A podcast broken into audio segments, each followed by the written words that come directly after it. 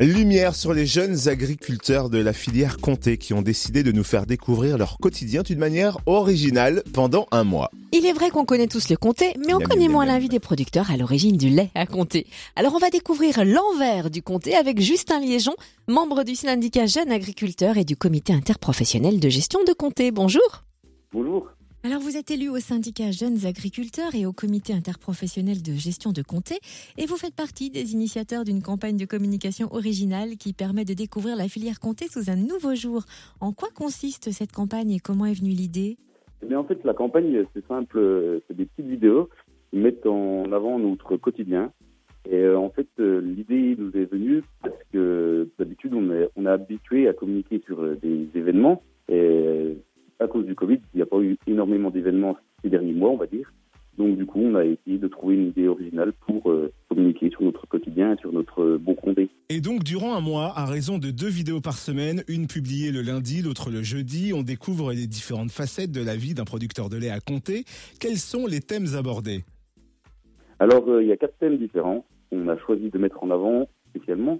Donc, le premier thème, bah, c'est la traite, puisque c'est, on va dire, le début de l'histoire du comté, et c'est ce qui caractérise le plus notre journée.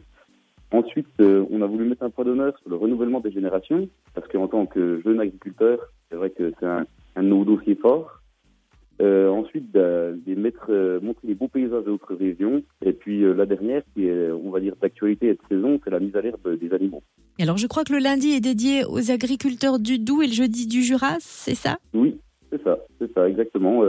Donc, euh, on fait partager, on va dire, euh, les, les thèmes et les tâches. Et euh, voilà, c'est ça. Le jeudi, c'est le Jura, et le lundi, c'est le Doubs.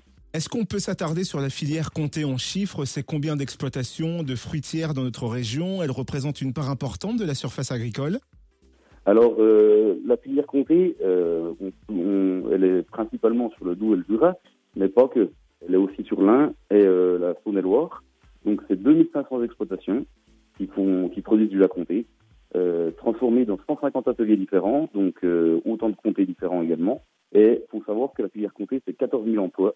Donc, c'est vraiment un, un moteur de notre économie du massif jurassien. Merci pour toutes ces informations, Justin Liégeon, membre du syndicat Jeunes Agriculteurs et du comité interprofessionnel de gestion du comté. Pour en savoir plus et découvrir donc les vidéos, rendez-vous sur jeune-agriculteur-bfc.fr et bien sûr on va vous mettre les liens nécessaires sur le Facebook Room Service.